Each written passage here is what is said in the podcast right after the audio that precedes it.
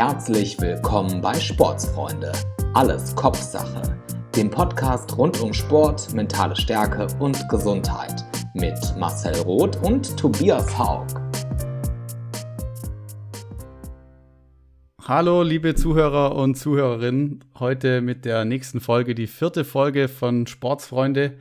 Heute, Marci und ich, haben einen ganz besonderen Gast wieder eingeladen, ähm, da wir immer auf der Suche sind nach Themen, die durch den Sport verbunden werden und wir die letzten Male über ähm, die mentale Stärke gesprochen haben und äh, mit Sportpsychologe Rainer Kiefer ebenfalls was zu, zur Psychologie hatten. Ja, bringen wir heute den äh, Bogen zu Ende und wir sprechen heute über das Thema Sport und Depression und ähm, haben heute Philipp Birkner zu Gast. Hallo Philipp. Hallo, danke für die Einladung. Ja, gerne. Ähm, wir sprechen heute über Sport und Depression und du bist heute bei uns, ähm, da du für uns der perfekte ähm, Gesprächspartner bist. Du bist Ex-Leistungssportler, du warst Leichtgewichtsruderer, warst EM- und WM-Teilnehmer, ähm, bist mittlerweile Mediziner und ähm, hast den Verein Wir für Jannik gegründet. Damit erstmal ähm, die Einstiegsfrage. Was hat es mit dem Verein Wir für Yannick auf sich und wer war Yannick überhaupt? Ja, Wir für Yannick ist noch ein relativ junger Verein, äh, ist gegründet worden im März 2017. Wie es der Name schon sagt, geht es dabei um Yannick. Äh, Yannick Korinth war einer der besten deutschen Leichtgewichtsruderer, lange Zeit mit mir in der Nationalmannschaft, ähm, vor allem aber auch mein bester Freund und nach unserer Ruderkarriere mein WG-Mitbewohner in Freiburg bis er sich im Jahr 2016 für uns, Freunde, Familie, das ganze Umfeld ganz überraschend das Leben genommen hat. Wir erst im Nachhinein rausgefunden haben, dass er unter einer schweren Depression gelitten hat. Und in der Aufarbeitung äh, von Yannicks persönlichem Schicksal uns im Umfeld von Yannick einfach klar wurde, dass das eine sehr häufige Erkrankung ist, die viele Menschen betrifft. Und je mehr man sich mit dem Thema befasst hat, je mehr man ins Gespräch kam, einfach klar wurde, dass das in irgendeiner Form immer noch ein Tabuthema ist und dass wir da was bewegen und ändern wollen. Das heißt, die Idee für den Verein Wir für Yannick ist dann in der Aufarbeitung von so seiner Geschichte und auch eurer Verarbeitung mit dem ganzen, mit dem ganzen Fall dann so entstanden. Im Prinzip schon. Ähm, vorgegangen ist da eigentlich Yannicks Mutter, die von Anfang an klar gesagt hat, dass nicht verschwiegen wird, was ursächlich war für Yannicks Tod dass das klar angesprochen wurde. Auch in seiner Anzeige damals um Spenden für die Robert-Enkel-Stiftung äh, gebeten wurde, was doch einfach ein Schicksal ist, was die meisten Deutschen noch in Erinnerung haben. Und Janiks Mutter eigentlich auch am Anfang gesagt hat, ja, man könnte ja auch einen Verein gründen. Ähm, das blieb dann aber so ein bisschen, sag mal salopp, bei einer Schnapsidee, weil eigentlich klar war, dass wir alle irgendwo Berufe haben. Sie hat auch gesagt, ich bin Mutter noch von drei anderen Kindern und das wäre ja eine Lebensaufgabe. Aber wie so oft kam dann der Zufall so ein bisschen dazu und Yannick hatte sich zwei Wochen vor seinem Tod mit seinem ehemaligen Mitruderer Lars Wiechert um einen Startplatz beim Cape Epic beworben, Mountainbike-Rennen in Südafrika. Und ähm, ja, wie der Zufall so will, ähm, gab es diesen Startplatz dann. Lars hatte mich gefragt, ob ich einspringen würde, obwohl ich eigentlich überhaupt nicht gerne Mountainbike fahre. Und äh, in diesem Projekt im Frühjahr 2017 mit dem Rennen in Südafrika haben wir dann einfach gesagt, das nehmen wir zum Anlass, da ein bisschen über das Thema Depression zu sprechen. Und dann hat es eine gewisse Eigendynamik entwickelt, dass viele Leute, vor allem viele Betroffene, auch gesagt haben, hey, das ist super wichtig, dass ihr das thematisiert. Allein schon, dass ihr sagt, das ist eine Krankheit und keine Schwäche, das hilft mir schon ungemein. Und dann war irgendwie klar, das kann jetzt nicht mit diesem Rennen in Südafrika zu Ende sein sondern wir gründen jetzt doch tatsächlich einen Verein und so ist es dann entstanden, weil uns auch klar wurde, dass gerade wieder im Amateursport ähm, einfach nicht so viel Angebot ist wie so oft und dass da doch noch ein bisschen Lücke ist. Und ja, so kam es ein bisschen eins zum anderen. Und am 5. März 2017, also jetzt vor gut vier Jahren, ist dann der Verein Wir für Janne gegründet worden. Jetzt war Yannick auch, auch Leistungssportler und ähm, soll natürlich auch um, um Sport und Depression gehen jetzt in, in unserer Folge. Ähm, wie ist es denn? Ist der Leistungssport oder sind Leistungssportler rein vielleicht auch wissenschaftlich ähm, oder statistisch anfälliger für, für Depression oder psychische Erkrankungen? Also das ist auch eine Frage, die ich mir am Anfang gestellt habe. Ähm, finde, man kann sich in beide Richtungen vorstellen. Sportler haben natürlich einen hohen Druck und sind deshalb natürlich besonderen psychischen Belastungssituationen ausgesetzt. Andererseits sind sie aber auch die scheinbar Starken, die äh, widerstandsfähig sind, viel aushalten. Und im Prinzip ist die Antwort ganz einfach, ähm, dass in der Literatur auch beschrieben ist, dass Sportler einfach in Anführungszeichen nur normaler Querschnitt der Bevölkerung sind. Das heißt, die sind genauso häufig betroffen. Was vielleicht da äh, ganz interessant ist oder mitentscheidend ist, dass ein Erkrankungsgipfel bei Depressionen tatsächlich im Alter zwischen 20 und 30 ist, dann wieder in höherem Lebensalter ab 60 Jahre. Aber wenn man das auf den Sport überträgt, ist das Alter zwischen 20 und 30 natürlich auch die Blütephase, wenn man so will, des Leistungssportlers oder der Leistungssportlerin. Und dementsprechend äh, spielt das sicher eine Rolle, dass das einfach insgesamt in jeder Lebensphase eine besondere Situation ist. Ja, ich ähm, muss auch gerade noch mal sagen, dass ich es unglaublich stark auffinde, so in dem Moment, ähm, wenn ich jetzt gerade an die Mutter denke von Yannick, die dann bewusst sagt, nee, sie will das nicht verschweigen, sondern sie hat auch irgendwie diesen Mut oder steht auch dazu und sagt, ja, ähm, ich will darüber sprechen, ich will, dass das auch in der Todesanzeige ähm, klar gesagt wird, was die Ursache war. Ähm, ich glaube, das ist ja wahrscheinlich auch so ein Punkt, ähm, an dem viele nicht hinkommen, die das dann eher vielleicht verschweigen. Ähm, zumal, ich sag mal, jetzt beim Yannick war es ja wirklich ganz extrem, dass es, du hast ja schon gesagt, keiner mitbekommen hat. Also in dem Sinn war das ja der schlimmste Ausweg, ähm, dem, dem man sich vorstellen kann, dass er sich das Leben nimmt.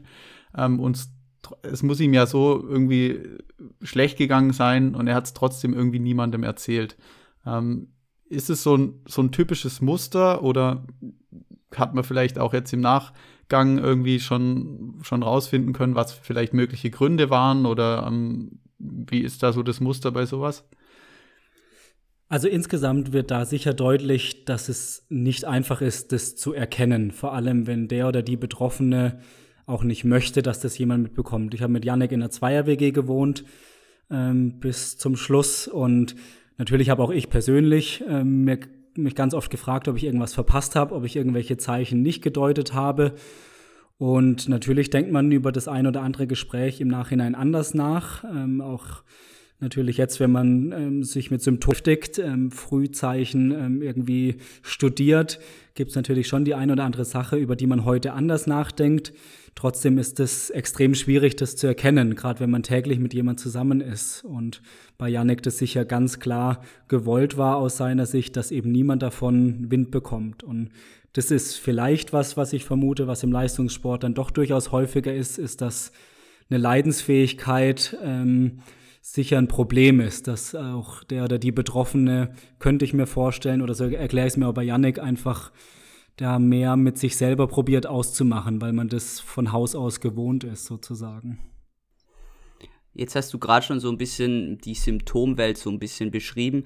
Ähm, jetzt leiden viele Menschen natürlich mal unter Stimmungsschwankungen oder, oder einer Niedergeschlagenheit. Ich denke, das kennt jeder, vor allem wenn du auch vorher, hast du das Alter so zwischen 20 und 30 angesprochen, ist natürlich auch ein Alter, in dem er viel vielleicht auch unterwegs ist, ausprobiert und vielleicht auch noch nicht so verwurzelt ist, dadurch vielleicht auch für sowas anfälliger ist. Jetzt bist du auch Mediziner. Was ist auch aus so einer medizinischen Sicht der Unterschied zwischen wirklich dann Stimmungsschwankungen und einer Krankheit wie Depression? Also bei der Depression ist sicher mal von Grund auf typisch, dass das über einen längeren Zeitraum ähm, bestehen muss. Bei der Diagnosestellung ist es so, dass das zwischen Haupt- und Nebensymptomen äh, unterteilt wird und ganz klar auch festgeschrieben ist, dass diese Symptome über mindestens zwei Wochen bestehen müssen und dass ähm, auch keine Änderung der Stimmung eintritt. Also dass irgendwie scheinbar günstige Entwicklungen, die einem Gesunden vielleicht Freude bereiten oder die wieder in so normalen Stimmungstiefs, wie sie vielleicht jeder kennt, dann doch wieder für, für eine gewisse Stimmungsaufhellung sorgen. Dann einfach Dinge, die dem oder der Betroffenen normalerweise auch Freude machen, überhaupt keinen Einfluss mehr auf die Stimmung haben oder auf diese negative Stimmung. Und da auch eine Antriebslosigkeit herrscht, die einfach nicht damit zusammenhängt, dass man es nicht mehr schafft, einen Marathon unter drei Stunden zu laufen, sondern dass man, so war es zum Beispiel auch bei Yannick, dass man morgen sagt, hey, in Anführungszeichen musst du heute ja nur deine Masterarbeit schreiben, vielleicht kannst du ja zwischendurch noch ein Brot kaufen von der Bäckerei, die 20 Meter von der Haustüre weg ist und abends sagt man, habe ich nicht geschafft, ja. Und ähm, das sind, sind dann einfach doch Unterschiede, dass das wirklich anders ist als so eine vorübergehende zwei, drei Tages Durchhängephase, die vielleicht jeder mal kennt oder auch in der Prüfungsphase, sondern dass das wirklich, wirklich eine tiefe Traurigkeit ist, eine Antriebslosigkeit einhergehen kann mit, mit Schlafmangel, mit Appetitverlust und eben auch passiver oder aktiver Suizidalität, ja. Ja, was ich da immer noch, also ganz erstaunlich finde, ähm, was ich irgendwie, ja, immer noch schwer nachvollziehen kann, ist einfach der Fakt, dass jetzt im Fall von Yannick, er war ja trotzdem Leistungssportler und hat ja auch Leistungen vollbracht, auch in, der, in dieser Phase noch, die ja wirklich, ähm, die viele, viele Athleten ja nicht hinbekommen. Also er war extrem körperlich, extrem leistungsfähig noch, obwohl er diese Krankheit hatte. Und diese Ambivalenz, ich finde das, finde das ganz extrem, schlägt sich, ist es dann auch so, diese Symptomatik, dass es so, so extreme Ausschläge gibt in die eine und dann aber auch in die andere Richtung? Absolut, ja. Und ich glaube, das noch typischere Beispiel, wenn man so will, für, diese, für diesen Unterschied ist eigentlich Michael Phelps, der ähm, jetzt auch sehr aktiv sich äh, um Aufklärung bemüht, der es geschafft hat, alle vier Jahre bei den Olympischen Spielen alles abzuräumen, der 23 olympische Goldmedaillen gewonnen hat und wirklich im Jahr danach in schwarze Löcher gefallen ist, wie er sie beschreibt in Interviews. Also das zeigt, das ist, was das für eine Diskrepanz sein kann, auch von der körperlichen Belastbarkeit zu einer psychischen Verwundbarkeit. Also da, das schließt sich im Prinzip nicht aus. Ja. Ja, absolut. Im Fall zum Beispiel, du hast vorher den in Deutschland wahrscheinlich den bekanntesten Fall mit Robert Enke ähm, an, angesprochen.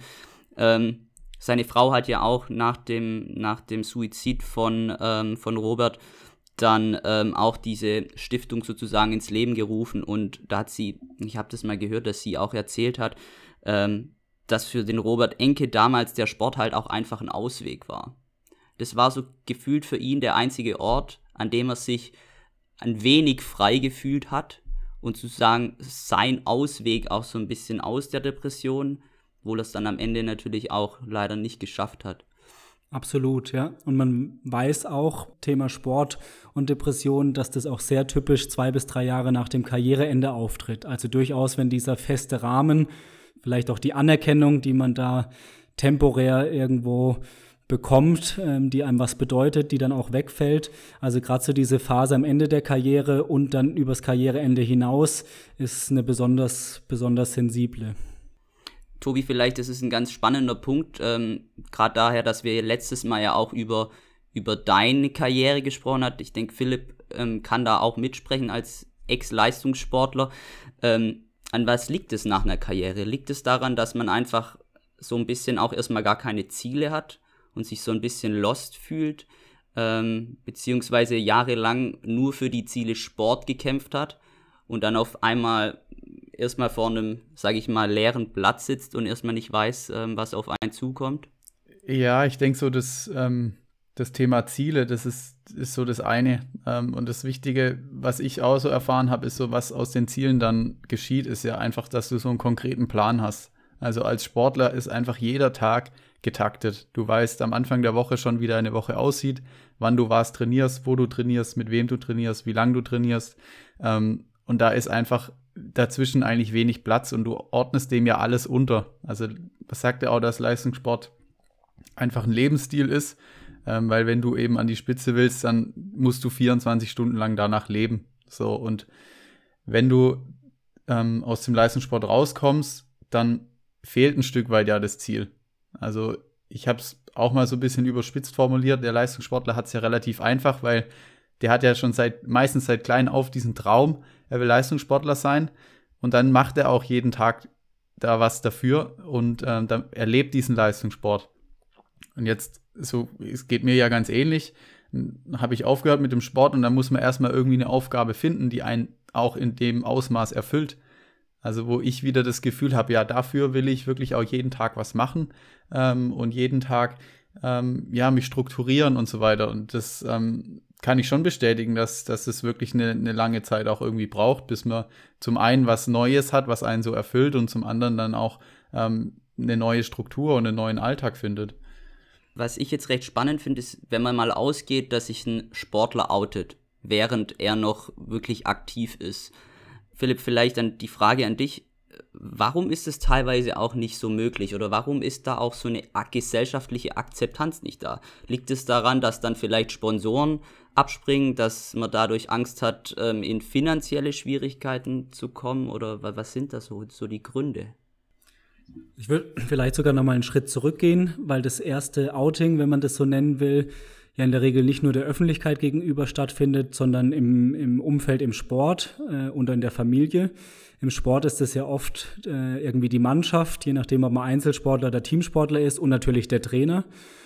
Und man darf nie vergessen, dass das gesamte Umfeld im Sport extrem leistungsorientiert ist. Bei vielen sicher auch die Familie drumherum. Und dass natürlich gerade für junge Athletinnen und Athleten die Frage sich stellt, wem man sich da anvertraut. Wenn man den Schritt jetzt an die Öffentlichkeit geht, ist es der Trainer, der vielleicht über die Nominierung in, den nächsten, in der nächsten Zeit zu irgendwelchen Wettkämpfen entscheidet, wo man vielleicht Angst hat, dass der dann denkt, ah ja, die oder der ist nicht belastbar und kann ich dann im entscheidenden Moment auf den Athleten zählen. Das sind, glaube ich, schon auch Fragen, die einen Athleten umtreiben, ähm, weil natürlich Zweifel niemand gerne ähm, kundtut, wo es um Leistung geht, ja, auch wenn das durchaus natürlich ist. Also das ist, glaube ich, so der erste Schritt schon, dass die Frage ist, wo in seinem Umfeld kann man sich denn ja, irgendjemandem anvertrauen? Und auch drumrum ähm, ist es natürlich so, dass viel mehr Sportpsychologen auch ähm, jetzt im Sport sind und Mentaltrainer. Das ist natürlich auch was, was in den Medien immer wieder auftritt. Aber auch da darf man nicht vergessen, dass es da ganz viel um Leistungsoptimierung geht und nicht nur um Gesundheitsprävention. Das sind keine Psychiater, die auf medizinisch gesunde oder psychisch gesunde ähm, Sportler primär getrimmt sind oder sogar eingestellt sind. Ich war letztes Jahr bei einer Sportmedizin-Fortbildung, da war eine Sportpsychologin von einem der besten deutschen Handball-Bundesligisten da. Und ähm, ja, als ich die dann gefragt hat, was sie dann eigentlich macht, wenn ein Sportler sich jetzt ihr gegenüber als Psychologin des Vereins öffnen würde, hat sie auch gesagt, also dafür ist sie natürlich nicht angestellt, den muss sie dann auch woanders hinschicken und hat es eher so abgeblockt, so nach dem Motto, das ist ja nicht meine Zielstellung. Und das fand ich ziemlich bemerkenswert und irgendwo auch wahrscheinlich charakteristisch für die Grundproblematik. Und wenn das natürlich im unmittelbaren Umfeld schon so auffällt, ist es der Öffentlichkeit gegenüber, das ist ja der in Anführungszeichen noch größere Schritt, gerade bei Sportlern oder bei Sportarten mit einem hohen medialen Interesse. Ob das jetzt Biathlon ist im Wintersport oder Fußball, Leichtathletik im Sommer ähm, das ist sicher eine ganz besondere Herausforderung, weil man Angst hat, da als nicht belastbar oder sogar schwach dazustehen. Aber dann ist es ja wirklich eine Schwäche, sag ich mal, in unserer Trainerausbildung, aber auch im System Sport. Wenn du sagst, hey, da ist eine Sportpsychologin, ähm, die eigentlich ja für so Themen da sein sollte, weil man, also das denke ich mir jetzt so, dass ich sage, hey, ein Sportpsychologe ist nicht nur da, um dass der Sportler Leistung bringt, sondern dass man da auch mal sein Herz ausschütten kann und sagen, hey, ich habe hier Probleme. Und wenn das nicht mal da ankommt, dann läuft da ja schon eigentlich was schief. Das mit Sicherheit, ja. Und ich denke, in der Trainersituation ist halt einfach auch ganz viel Unkenntnis mit dabei. Das ist, jetzt kann man nicht nur Vorwürfe formulieren, das ist einfach in der Ausbildung auch nicht existent, ja. Das ist ganz einfach. Ja, ich, ich äh, stelle mir gerade auch so die Situation vor, ähm, wenn man es jetzt mal umdreht und sich in die Rolle reinversetzt von einem Sportler, der vielleicht merkt, ja, irgendwie geht es mir nicht gut, ich, ähm, mir fällt es schwer, morgens aufzustehen, ich hab, bin irgendwie nicht mehr so aktiv. Man merkt ja schon auch, dass dann irgendwas nicht stimmt und dann bist du schon auch in deinem Umfeld jetzt Trainer, du hast deine Kollegen, du hast deine Trainingskameraden und du bist ja die ganze Zeit auch in so einer Blase als Sportler, wo es wirklich die ganze Zeit darum geht, was trainiere ich heute, damit ich noch besser werde. So, und da ist ja diese diese Reflexion ganz oft dann auch nicht vorhanden, so mal irgendwie einen Schritt zurückzugehen und sagen, hey, ja, ich würde jetzt auch gern diese Woche irgendwie noch intensiv trainieren, aber ich, ich, ich merke gerade, dass es einfach nicht geht. So, und dann eben dieses, dieses Anvertrauen, vielleicht auch diesem, dem Trainer direkt. Aber ich stelle es mir dann als Sportler auch unglaub, unglaublich schwierig vor, ähm, zu sagen, okay, wo gehe ich denn jetzt eigentlich hin? Also diese auch mal raus aus dieser Sportwelt, weil das ist ja schon auch irgendwie so ein Phänomen als Leistungssportler. Du hast das Gefühl, das ist die Welt. So als alles um mich rum, die, die Sportwelt, das ist die Welt, die es gibt. Aber dann auch vielleicht mal unabhängig von der Sportwelt zu sagen, okay, ich will mich jetzt vielleicht meinem Trainer anvertrauen, aber vielleicht jemand anderem.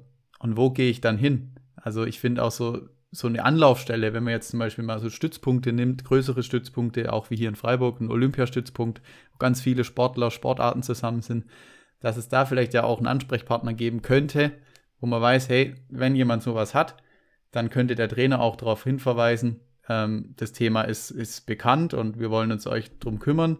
Ähm, und falls was ist, ihr könnt auch völlig anonym dorthin. Aber sowas scheint es ja dann in der Regel in, im System noch nicht äh, flächendeckend zu geben, oder? Wahrscheinlich nicht ausreichend, ja, oder sicher nicht ausreichend. Aber ich habe schon das Gefühl, dass es jetzt nicht nur negativ ist, dass sich da in den letzten fünf bis zehn Jahren was getan hat. Klar bin ich selber nicht mehr so objektiv wie vor zehn Jahren und man beobachtet es mehr, aber ich glaube schon, dass sich da was tut. Aber das ist sicher der richtige Weg und das wird, wird ausgebaut werden müssen, ja, weil die sportliche Karriere ist endlich und ich glaube schon, dass, dass einfach die Leute, die da zwischen 20 und 30 extrem viel investieren, nachher auch wirklich was von ihrer Karriere haben, wenn sie da ja einfach gestärkt rausgehen und das auch in guter Erinnerung behalten und dann noch ihren weiteren Weg gehen. Ja.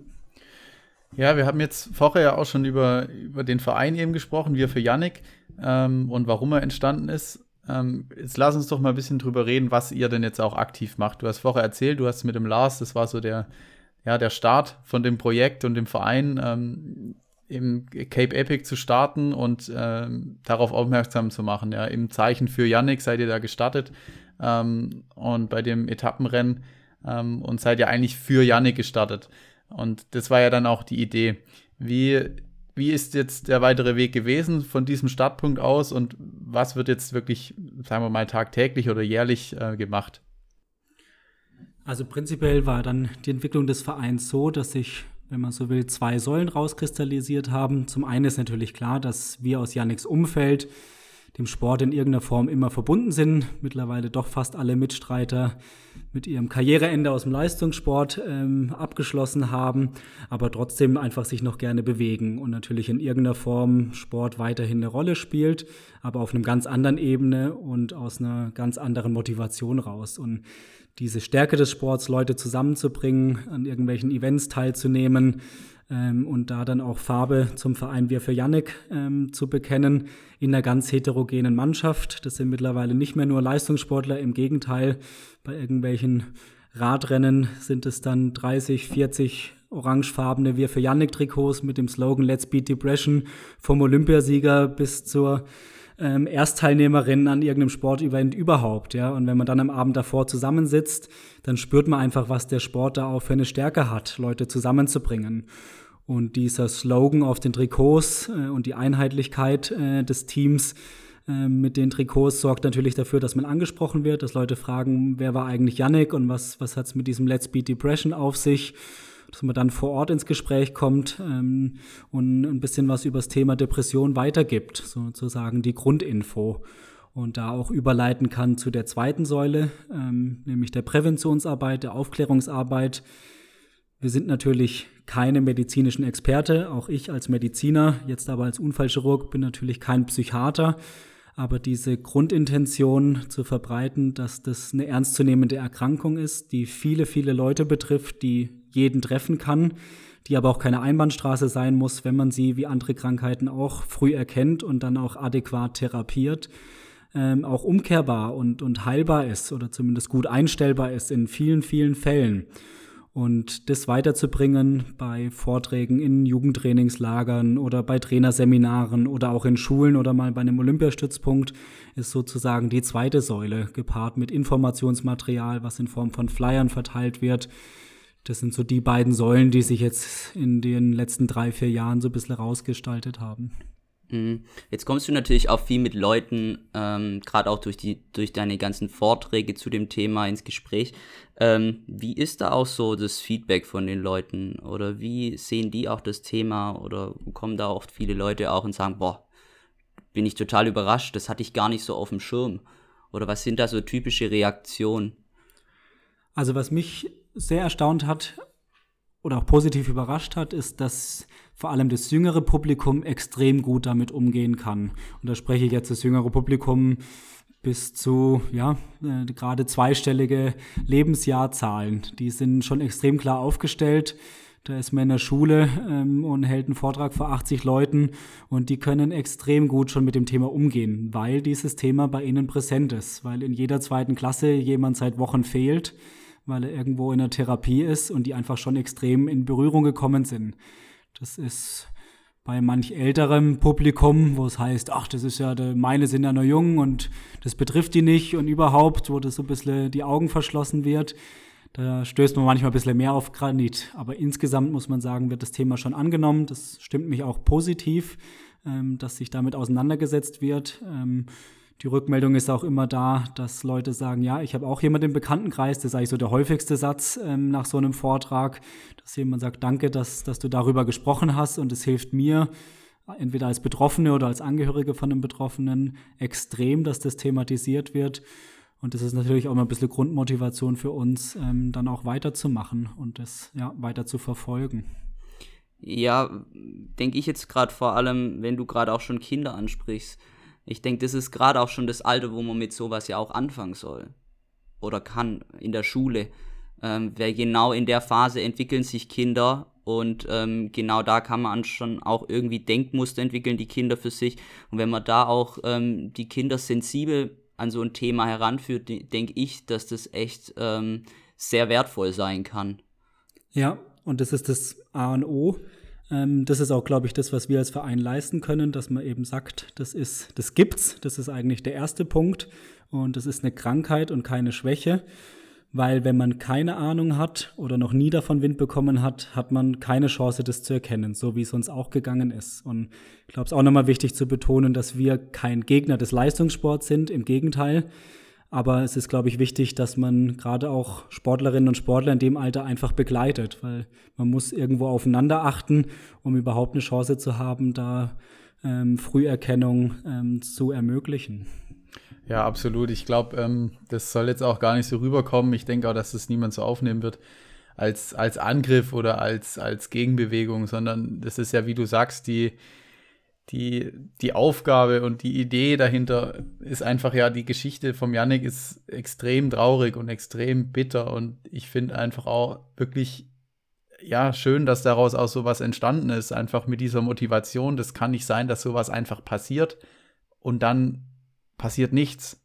Und dann ist Ruhe und keiner redet mehr drüber und das engere Umfeld trauert ähm, jahrelang. Das ist ist ja echt, es gehört viel Mut dazu und ich finde es unglaublich schön, dass, dass ihr euch da einsetzt und ähm, da auch wirklich proaktiv, wirklich ähm, da auf Trainer zugeht, auf den Sportkreis zugeht und sagt, ähm, ja, hier, da muss man drauf aufmerksam machen. Und ich verstehe das auch nicht als Angriff gegenüber Trainern, die sowas vielleicht weniger auf dem Schirm haben. Mir geht es, ich finde auch immer bei so einem Gespräch wie jetzt hier immer auch darum zu sagen, ja, ähm, es ist ja überhaupt keine Schande, wenn man sich damit nicht auskennt oder wenn man sagt, ähm, ich will mich dem vielleicht auch nicht allzu weit öffnen.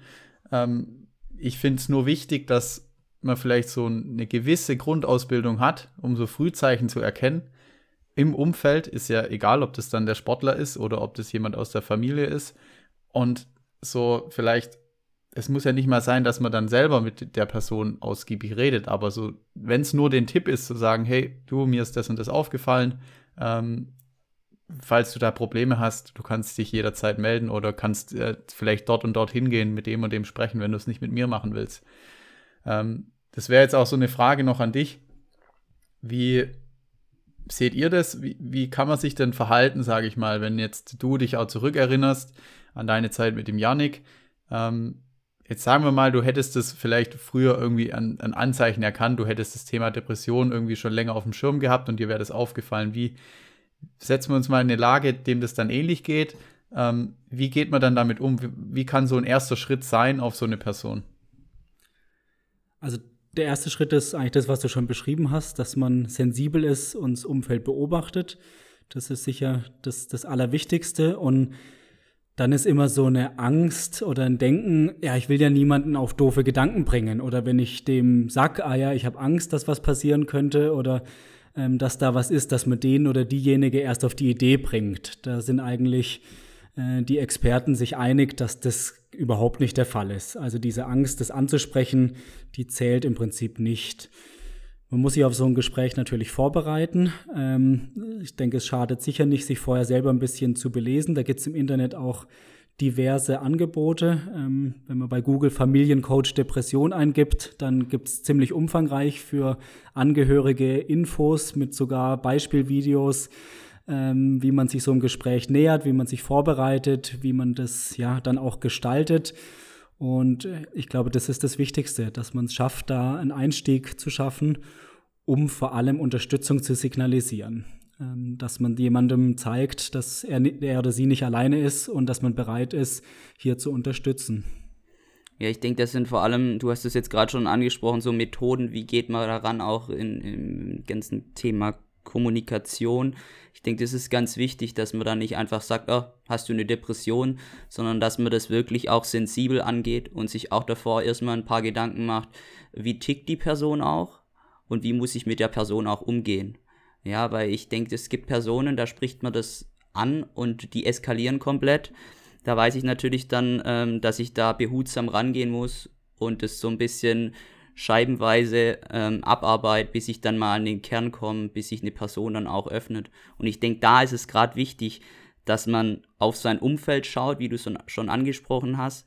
Und ähm, vor allem dann halt auch Personen, mit denen ich sehr nahe bin, weil dort sehe ich wirklich recht schnell, wenn mal was irgendwo aus dem Ruder läuft. Und bei den Personen, denke ich, ist es ähm, da ist es auch einfacher, da an so Personen ranzukommen. Ähm, deshalb glaube ich auch, wie du schon angesprochen hast, ist es wichtig, dass da auch jeder so seinen Beitrag leistet und ähm, dass das in der Gesellschaft halt auch äh, flächendeckend ankommt, sage ich mal, äh, dass die Leute ähm, sensibler mit so einem Thema umgehen.